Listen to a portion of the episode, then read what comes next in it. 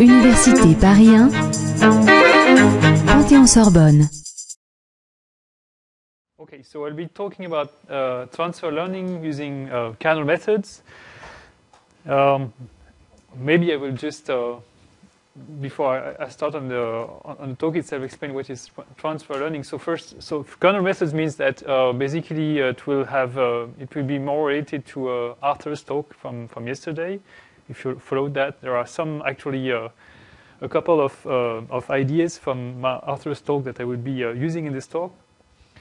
Okay, so um, okay, what is transfer learning? So it's, uh, it's a vague uh, it's it's a vague uh, uh, definition. It's a vague, very vast field of machine learning, which is not a precise definition. Which is basically sometimes it is known also as multitask or learning to learn, depending on the application the idea is you have several, um, several, so in the multitask setting, you have several tasks. So for example, you have several classification tasks or several regression tasks where you want to predict a variable from some data. And, um, and somehow they are similar in some way, which is not uh, exactly uh, specified. But uh, the idea is you, you want to learn uh, something more by considering all tasks together um, than just concentrating on one task at a time. Okay, so that's a vague statement. And learning to learn is uh, when you actually have a series of tasks that come and, and uh, the, past, the past tasks uh, help you somehow to, to learn the, the, the, new ones. So here we'll be considering, a, um, I, will be considering a, a, very specific example of transfer learning. So I'm not claiming at all that it is covers, uh, it covers any uh, uh, vast domain of transfer learning. So I'll explain what is specific to this uh, to this setting. So yeah, I, start with a, with a, motivating application which describes why, why we were interested in uh, in that specific uh, setting. So this is uh, comes from flow cytometry data. Actually, so my colleague from the University of Michigan, Clayton Scott, and his uh, co-worker uh, started with the, working on this data set. So maybe I described, uh, I will describe uh, briefly what this is about. So flow cytometry, I, I, don't know really how this works, but as I understood, it's a, it's a very efficient uh, way to, um, to, to read through a, blood sample. So basically, you, you take a patient uh, and you, you take a, a, blood blood sample from the patient. Uh, the patient, the, you can make the, the, the blood uh, sample go through a very thin tube, so that one cell of the blood sample is, is going through the tube at, at any, any given time, and it's, it's very rapid. And you have a laser, I think, and uh, so the cells go one by one through the lasers, and then you have a detector, and based on diffraction patterns, uh, so here you have the, the flow and the laser, and based on the diffraction patterns, you, you extract some characteristics for each cell. So basically, you have, you have a, a blood sample, it contains maybe 10,000 cells, and you get 10,000 points. For each cell, you get a, uh, a, point in dimension, let's say 26. Yes, so, so this is a, uh, here my row is a, a one cell of a, one blood sample. So this is all from the same blood sample, and then I have like 16 uh, dimension, I don't know, so 16 characteristics that are measured by this device. So this is very efficient, which means that uh, in a few minutes or something like this, you have from the blood sample, you have 10,000 points for, for one patient, right? So, um, okay, so what, what, what, what, what are we doing? What do we want to do with this, this data? So this is a representation of, of uh, one patient, one blood sample. So this is, this is patient number 31. Um, uh, so there are 10,000 points or 15, uh, 50,000 points.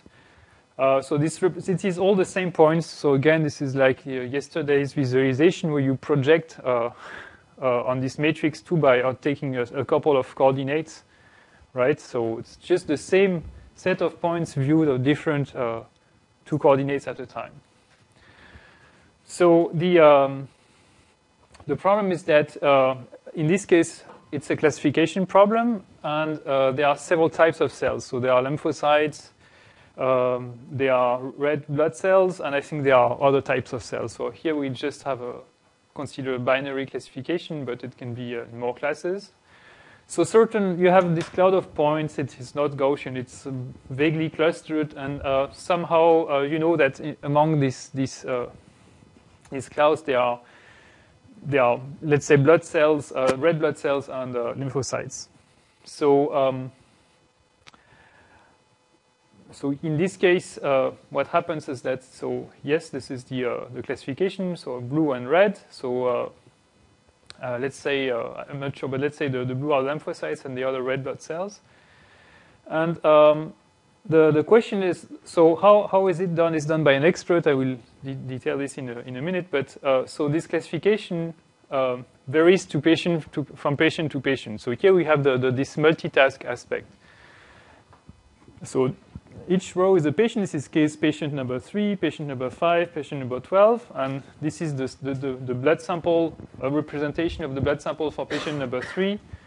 So again, uh, here a, a, row, this is just the same points, but uh, projected in different dimensions, right? So this is all the same.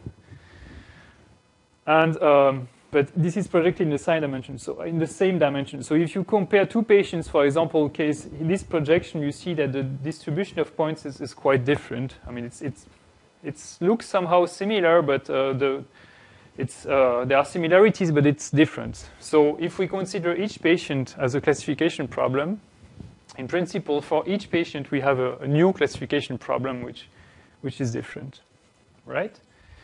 And uh, here lies the, the, this transfer idea saying, well, but we know many patients and there are similarities.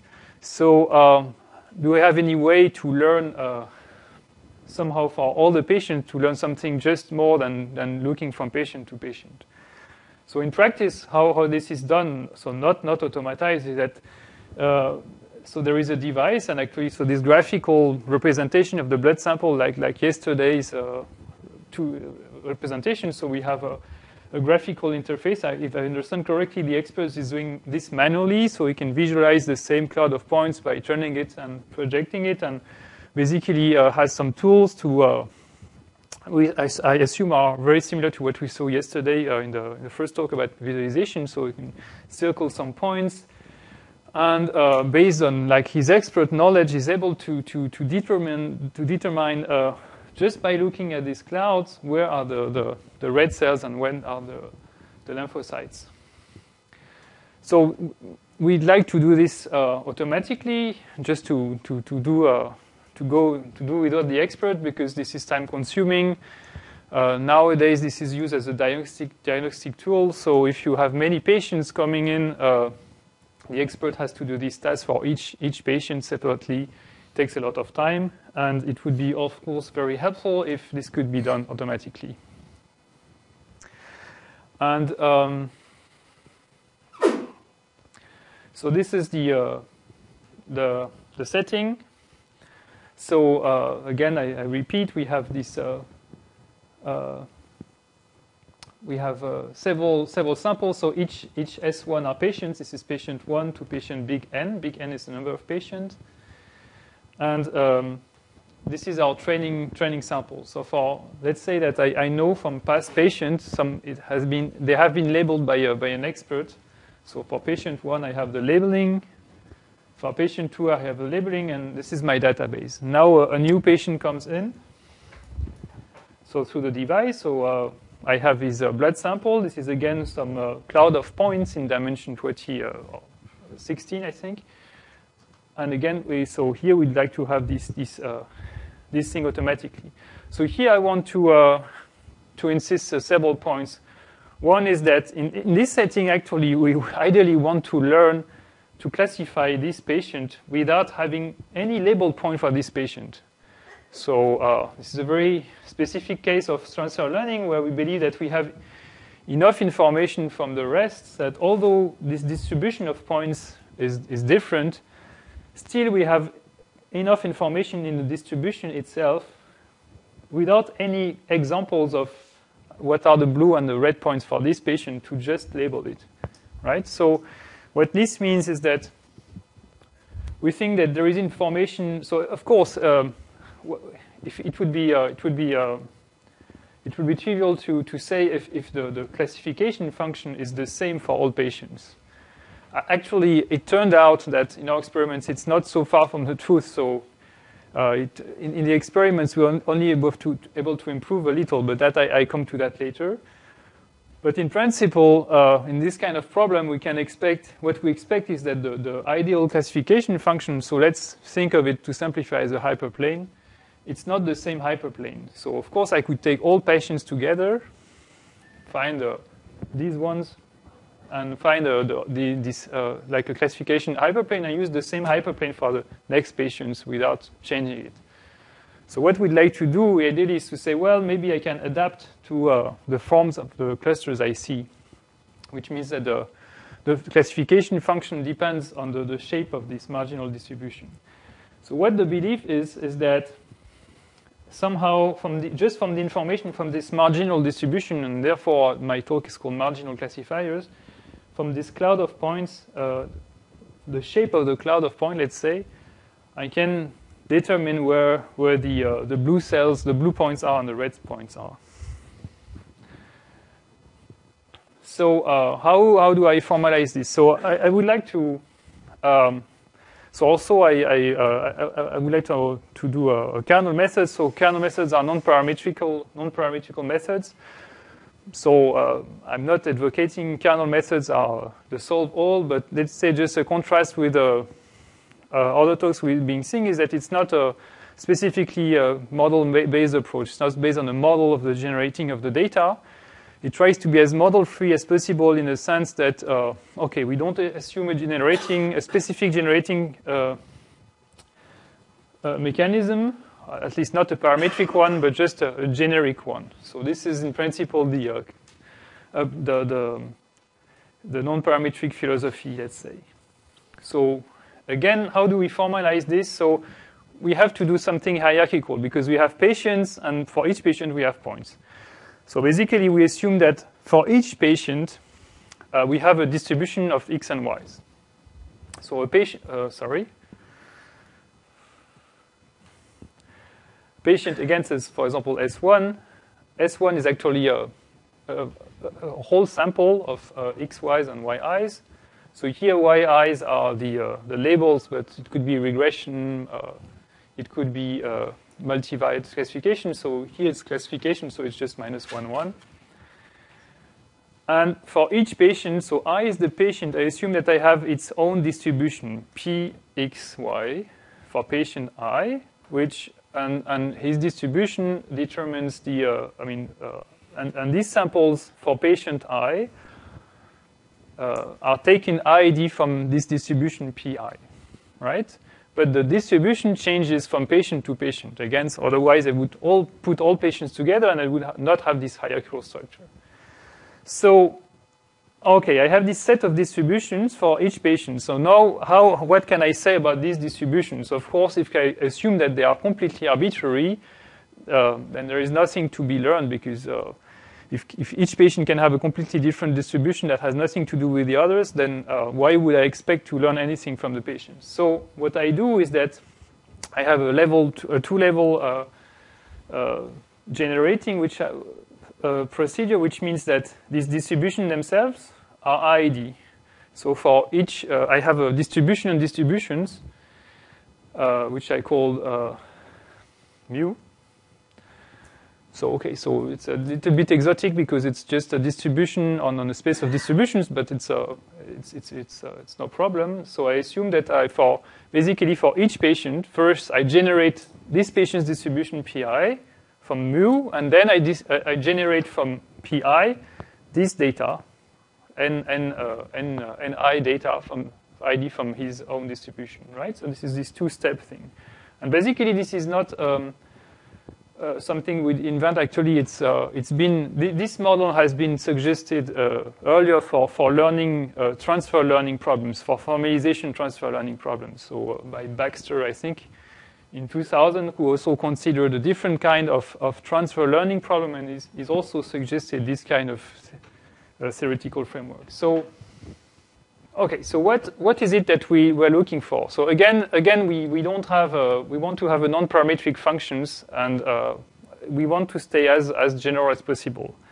So what, what are we looking for? So ideally, uh, What it means that I have a new patient, new patient comes in, I want to, uh, to find a classification function. So classification from the space X, X is this, this cube of dimension 16 from to R, right? So if it's positive, it's class 1. If it's negative, it's class minus 1. So I want to find this function, but I want it to be adaptive to the data I have. What is the data I have for this patient? I have just this uh, cloud of points, unlabeled. So what is a cloud of points? It's just an element. I consider it abstractly as an element of the distribution distributions on, uh, on the cube. Right? So you give me px. px here is a distribution on x, but it's just actually a cloud of points. It's an empirical distribution.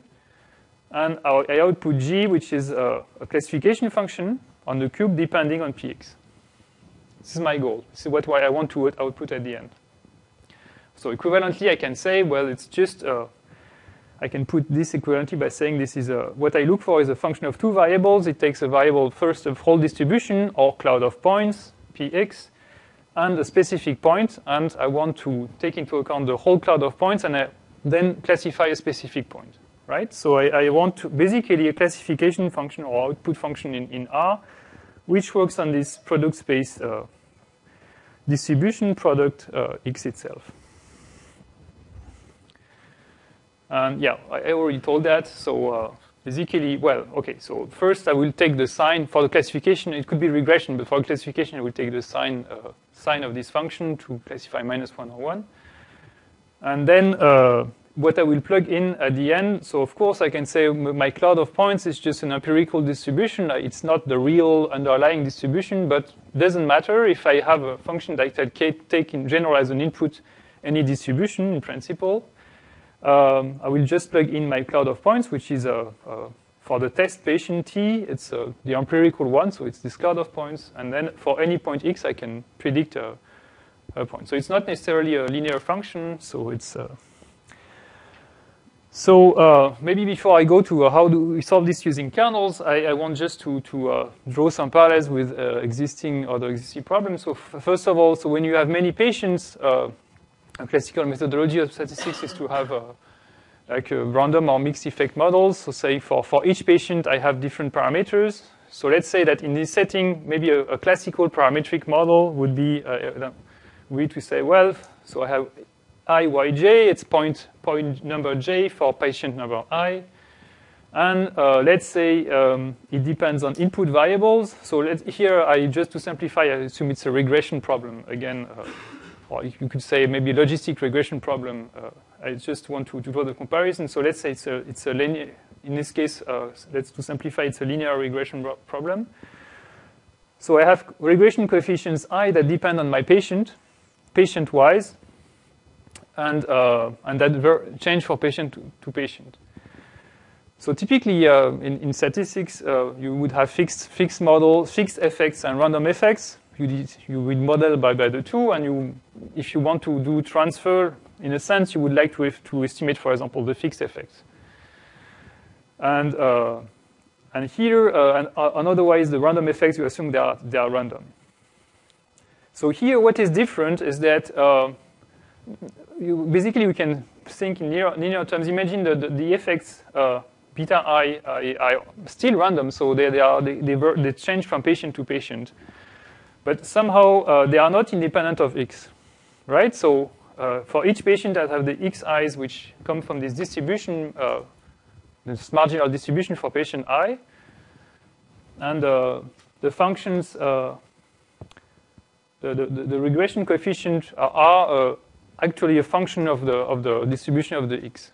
If they are independent, there is nothing I can learn from the other patients concerning the random effects, right? If, if, if everything is independent, from the, each patient has his own random effect, and then there is nothing I can do about it. But if I have the information of the xi's and the distribution of the xi's is linked to the, uh, the, the, regression coefficient, that I, I, can try to learn this, this, uh, this relationship, right? So this is just to, to put this, is, uh, it's like it's uh, so what what we are studying is a uh, so first of all it's a nonlinear version of this problem where you have this specificity which is uh, this link between the distribution of x and the, the regression coefficient. So and and we want don't want to to have a, a linear model. So um, so this was the relation to uh, maybe random and fixed effect models. And now uh, this was on the statistics size side. Now I want to, to do uh, some, some relationship to what is what, what, what uh, a common uh, framework for what is known as multitask learning in, in, in machine learning. So again, um, imagine very abstractly that you have t tasks, uh, t regression tasks or t classification tasks. For each task, you have uh, uh, some some data set, maybe labeled data set, and um, you want to use some relatedness of these tasks. So one way to to uh, to model this relatedness of the task is just to extend the uh, input space. So again, here it's nonlinear, it's a nonlinear model, and to say, well, I extend my, my input space by saying, uh, so I, I, assume that all my tasks uh, they have the they use the same kind of data. They are the x is always living in the same space. I extend by just adding tx the task number, right, or task task index. Uh, and then maybe somehow someone has given me uh, beforehand uh, some idea of the uh, relatedness of the task. So uh, an example would be, for example, if you want to recognize uh, images, and you have images of birds and several species, species of birds, and you have other animals, and you have you have objects that are not at all animals. So you have a hierarchical structure, and some are closer to to the others. So in some sense, you can say, well, if I want to recognize bird one, family of bird one, and bird two, maybe I can use the relatedness of the task. So you assume a priori that you have a, a function which relates your tasks. This is given you beforehand. What will be different here is that, uh, as I saw before, what you want to learn is a function uh, of a product space it's again a product space, but now instead of being this abstract index space T, on which I would have a similarity measure which is given to me, uh, what will replace this, uh, this task index is, is the distribution, the marginal distribution. So basically, what this means is that I will measure, I will judge the similarity of the tasks by the similarity of their, of their distribution, of their marginal distribution. So if two clouds of points of points are similar in some sense, I will judge that the tasks must be similar. So this is a uh, this just uh, say say that our methodology is just uh, somehow extending this, uh, this, this setting in this uh, more more general. Okay, so now um, uh, how how would I do anything with this setting? How am I, going to define a, a a regression, or in this case, a, to learn a function. So I will use uh, here the ansatz of um, empirical, empirical list, uh, risk minimization. So I assume that I have a loss function uh, or, or, contrast. So L from R to R. So what is L? Uh, L could be uh, typically the, uh, the misclassification error or the regression error. So it's just think of it as just L of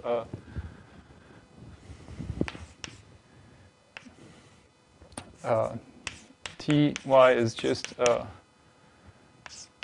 t minus y squared if I consider a least square error. So typically for, for classification uh, problems, I will, uh, which is uh, used in uh, SVMs, uh, I will use something I use which is called as the, the hinge loss. So it's an approximation of the classification loss. So what is important is I, I have some loss function how do I measure the loss, uh, the, the risk, the empirical risk of a, a, given function? So now remember that f again is a, a, function of this product space. So I just plug in for my new patient. So I have a test patient. Um, I just plug in his uh, cloud of points and any, any points in the cloud uh, separately. And then compare to the true label through the, the length of the loss function and look at this empirical loss function. So this would be the loss function on, a new, on the new patient, the average loss function on points on a new patient. Um, now, what am I interested in? How, how, how, do I define what is the optimal F? Well, I, I, I, I consider the, uh, the average of this, uh, of, this, uh, of this empirical risk over possible distribution of my, my, my new patient. So I have an expectation over the new patient, which again is a double expectation just because first I, I draw for this new test patient p of x, y, t, his own distribution, and then I, I, draw a sample of size t according to this distribution. So I have NT points, and then I have this loss, and I, consider this average loss, right? So this is the average loss for my fixed function f, if I have a fixed function f, uh, and for size nt. So we can see that this quantity still depends on nt because there is a, it depends on nt to, to this. So this, uh, unlike, uh,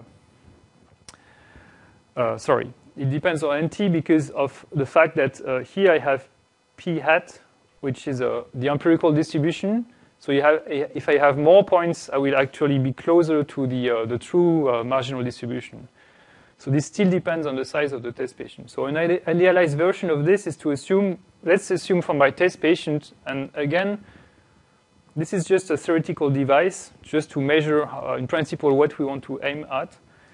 Um, if my new patient has, like, uh, ha, let, us say I have an infinite uh, amount of unlabeled points from a new patient, then I would know exactly his uh, own marginal distribution, so I can replace px by p hat and then I don't have to worry about averaging over samples. So this will be an idealized uh, criterion. So of course it's not available in practice, but this is what I aim at. So it, it, I, I, aim at minimizing this. So I want, ideally I would like to find f that minimizes this, uh, this uh, generalization error of new patients. So this is why my target is. So I want to, to uh, find this f, again, a function on product space, which minimizes this uh, this average generalization error of, a, of idealized test patient. So um, here the, um, the, the question is so if I if I if I if I had this new patient, what what is so this is the best I can hope in my problem.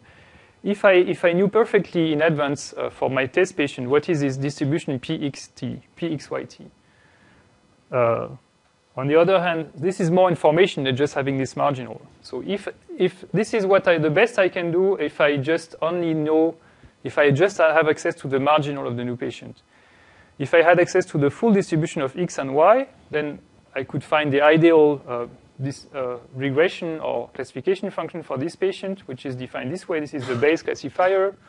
So for each point is the, uh, the, the, point with a maximum, maximum probi conditional probability.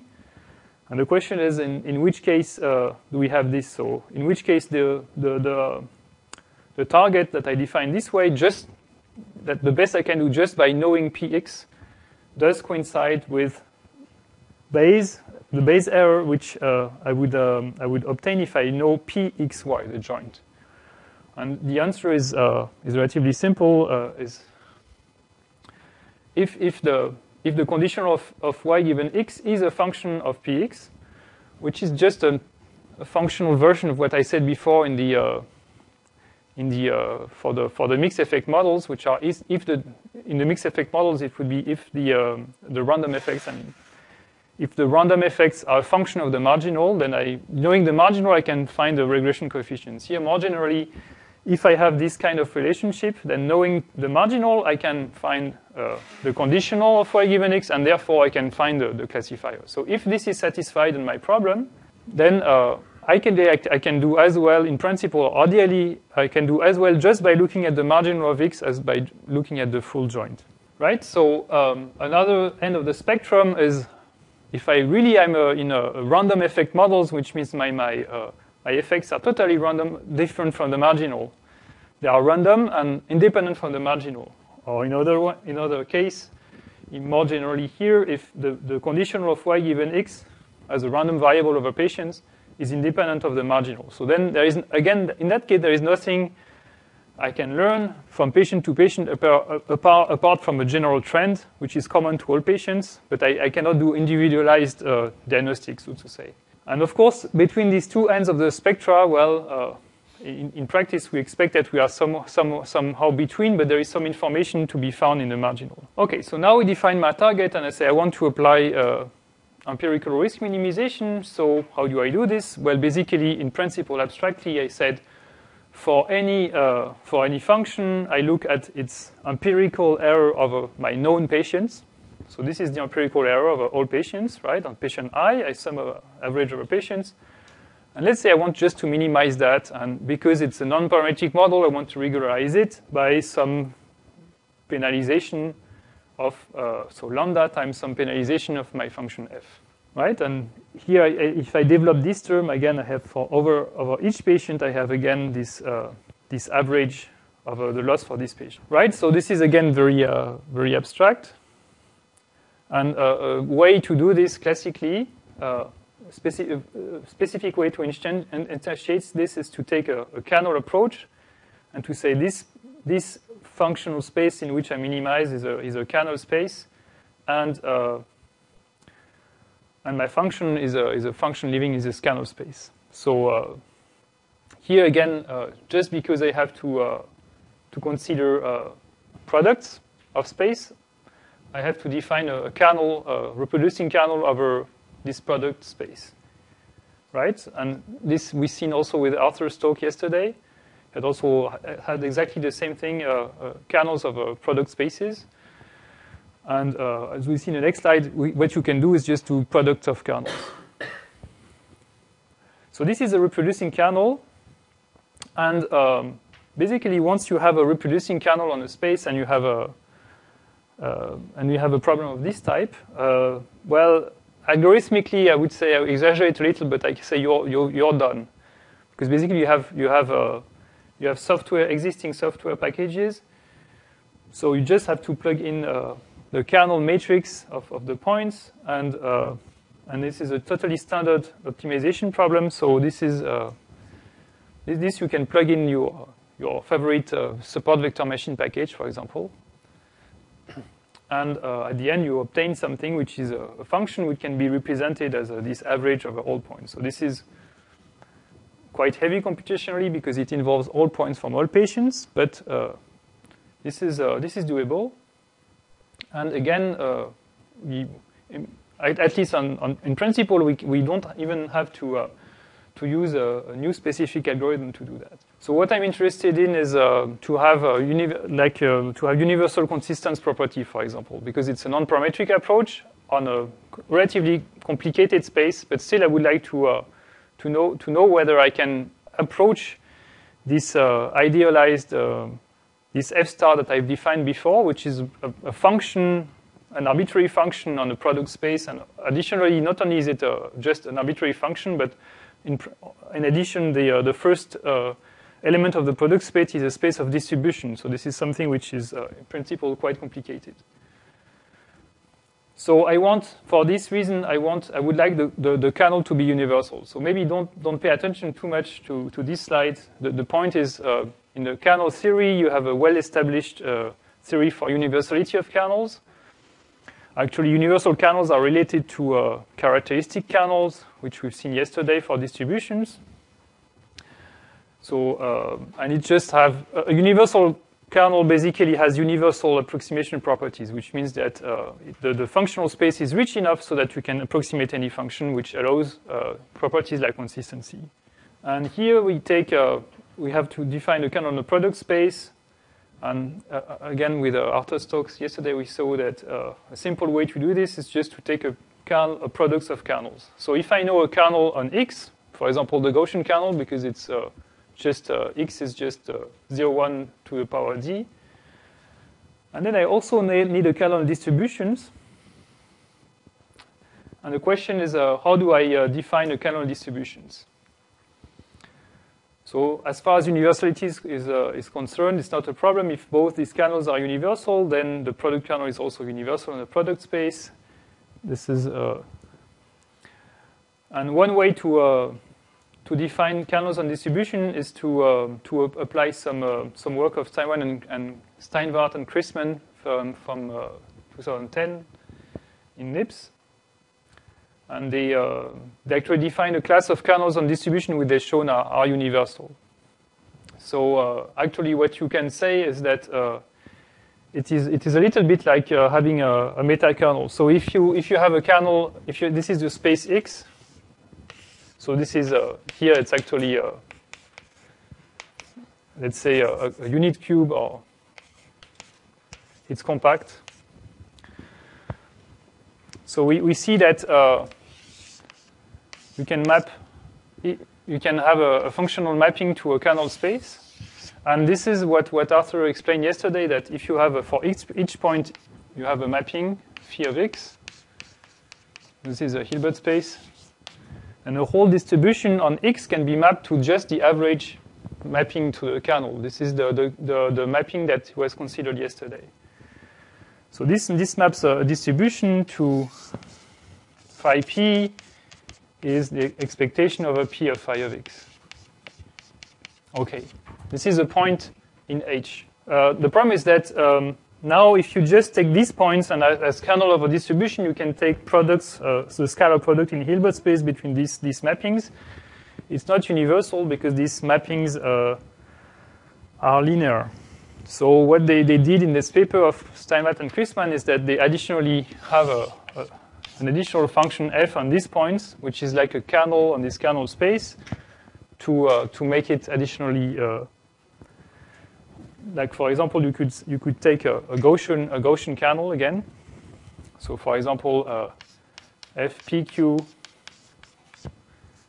So k, k, k, the meta kernel pq could be, for example. Um, exponential of minus phi p minus phi q squared over 2 to sigma. So this would be a, a kernel on distributions, which is also universal. Okay, so maybe universal is not such a big deal. So uh, it's it's uh, it's nice theoretically, but uh, I, maybe it's not so important in practice. Although here in this case, it's uh, it's uh, it's also nice in, in practice. Okay, and you can also interpret that as a as a an implicit density estimation if you want. So basically, this this mapping as a the the mapping actually Arthur Gretton's mapping from yesterday. It's it has this form. And if you look at it as a function, you can interpret it uh, in some way as a density estimation, but it's done implicitly. So it's just an interpretation, and I just don't want to go deep into this. But if you if you um, if you really want, you can say that it's it's a little bit like putting a, small uh, small kernel over each point and averaging, and this is uh, this is like a density estimate.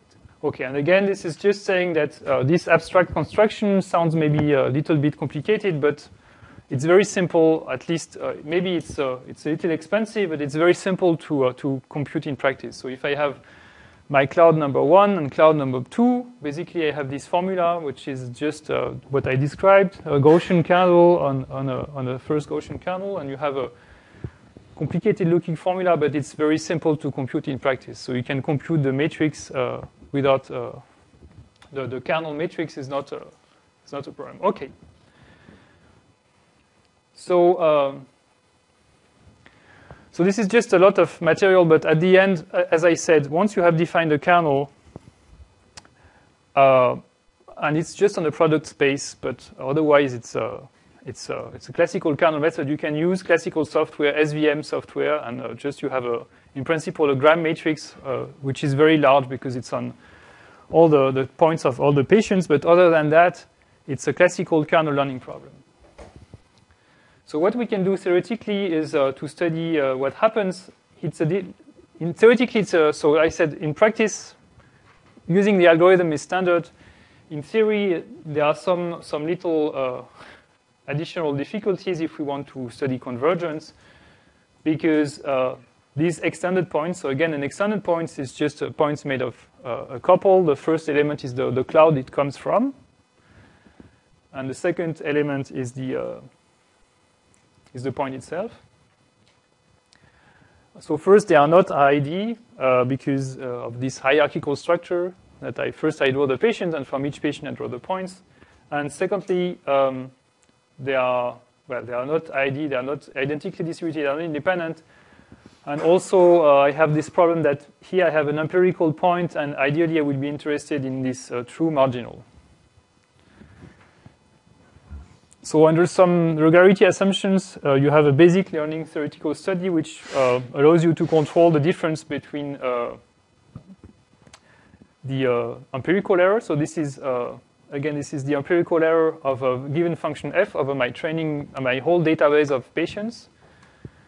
And this is this idealized, idealized error of a, a new test patient this, this is what I want to minimize. So this is what I want to minimize ideally. This is what I, I can observe. And the difference between the two the soup of a, a, my kernel space or a ball of my kernel space is bounded by some term which is uh, relatively classical in learning theory. It's in, uh, except now it depends on two parameters, little n and big N. Uh, little n, big N is the number of patients, and little n is the number of points per patient. So here, in order to make this convergence to make sense, we have to assume that not only the number of patients goes to infinity, but also the number of points per patient. Which I assume, I, I, I agree, it's, uh, it's uh, can, can, can be criticized. It's the same problem as the uh, previous, previous talk that I was also assuming for each block a number of points going to infinity. So here I'm going to assume, I'm assuming both that the number of patients and number of points per patient goes to infinity. Uh, so in this case, this is a really re relatively uh, standard form. And um, okay, it's a, it's a variation on classical proofs. And one consequence of this kind of control, uniform control of the deviation, is that you can prove universal consistency in that case. So if both the number of patients and the number of points per patient uh, go to infinity, um, yes, and some, some technical assumption about the parameters that uh, you basically you, you don't the regularization uh, is, is become weaker and weaker at a certain rate. Then you can prove that the, your learn function converges to the uh, to the optimal one, right? So uh, just to remind, I just assume that here it's not completely trivial because uh, I, am not able to I don't. I, I, I, recall that I don't have any label from the new patient. I just have this cloud of points. So even if the number of points goes to infinity, I still have for the for the new patient I have zero label. So I would not be able to learn on it because on, on him because I, I don't have labels. So this is not trivial. I just assume that from the training patients I have more a lot of points and a lot of training patients, but for my new patient I just have a large number of unlabeled points. And uh, Okay, so here, uh, although this is consistent in this sense, which means that I, I, can prove that I converge to what I define as my, my idealized function, um, typically the, the density estimation, which I said is implicit in this kernel thing, is is not necessarily consistent, but this doesn't, it's not important. What I want, not, I don't want to have consistent density estimation. I want to have consistent uh, estimation of my generalization error.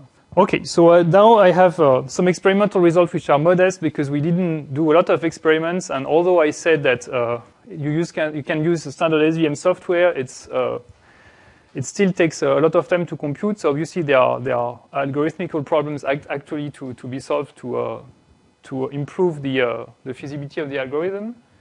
So what we did is we compare we, this approach using two Gaussian kernels to just putting the, all the patients together. So in this case, there are 35 patients. And um, actually, this is not true anymore, I think. On these results, we don't have subsamples 5,000 examples. We actually took the uh, more examples. And we look at the classification error by comparing. So this is pooling, which means taking all the patients together. And, uh, and this is um, multiple task learning approach, which also which also works on the product space, and in which uh, you just have a very simple uh, uh, kernel on distributions. Basically, if, if the, the, the, the, two patients are the same, I mean, for one patient, uh, the the kernel uh, of x and itself is one, and if it's two different patients, is is is a constant tau. So take tau equals 0.5 or tau equals 0.01. If you take tau equals 0, it's the same as considering each patient independently. So in these three approaches, the function you learn doesn't depend on the patient. So you learn some, in some way a function and you, then you apply it to, uh, to all new patients. This is the, what, so what you see is that this is the, the proposed method. So the, uh, the improvement is actually modest. Uh, well, okay, there is a clear improvement with each of the th three methods. So this is best of three, which means here I'm cheating, and I mean, I'm not really cheating, but I'm uh, taking a favorable situation where an oracle would tell me out of these three, what is the best uh, to do for, for, for the new patient. So even if I take unfairly the best of these three, I still, I still improving. So the, the improvement is quite modest. Uh, in this case, I, I, think we can still explore more the space of parameters. I mean, it takes time, but at least what we can say is that the improvement uh, over the existing method is, is, uh, is significant, right? So the, the reason why such a small improvement is significant is that we, since there are so many points per patient, even a small increase in classification error is, uh, is actually significant. So if you compare pairwise the patient, in a lot of, of cases, in the majority of cases, the new method is winning. So here, 33 out of 35 patients, it's, uh, it's better. So each time it's, uh, the way this, this means this is a leave one out error, right? We took one patient out, learned on the 34 remaining patient, and then test on the, on the, on the, on the patient left out. And so here, even if, if I take best of three, I improve uh, 22 out of uh, 35 cases. So this is, this is significant. So in this, in this example, uh, again, we have to uh, maybe to do uh, some, some more intense uh, cross-validation for parameter tuning. So here, basically, we took default parameters, which are maybe possibly bad. It's also possible that just in this case, just the, the, the, the strategy of pooling together works uh, actually quite well. It's only 2% error, no, sorry, 1.7% error, which is already quite low to begin with. But I think there are, there are other uh, potential applications where they have this kind of structure of many users. For example, uh, another potential application you can think of is, um, I, uh, so I haven't tried, but we're considering uh, other applications. So one would be spam filtering. So if you have a lot of users, a database of users who filtered their, their mail into spam and non-spam, it's also a classification problem. And now I have a new user, uh, and I can have access to his mailbox, but it's not classified into spam and non-spam. But ideally, I would like at the, the how, how the distribution of the mailbox looks like and uh, have an individualized uh, spam filter which try to adapt of, uh, to, to the, the shape of the mailbox of the patient in instead of taking a default uh, filter.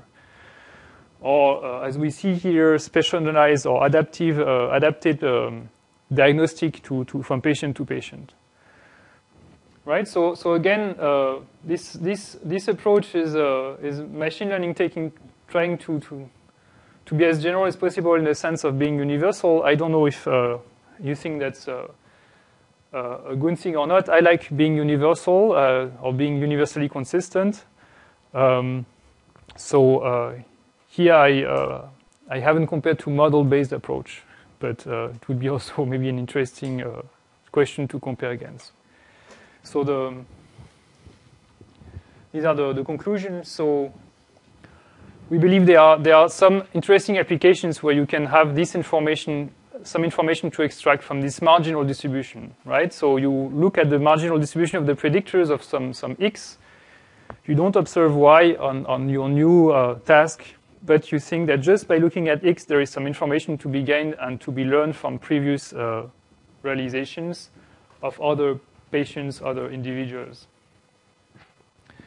And uh, it's a it's a start, so it's like it's a it's a fresh work. So this is what I told, uh, what I uh, is, a, is a NIPS paper from last year, and there are still a lot of uh, open questions to develop, so uh, theoretical and also uh, experimental. But uh, I wanted to, to give the, the general idea of, of this principle. Okay, thank you.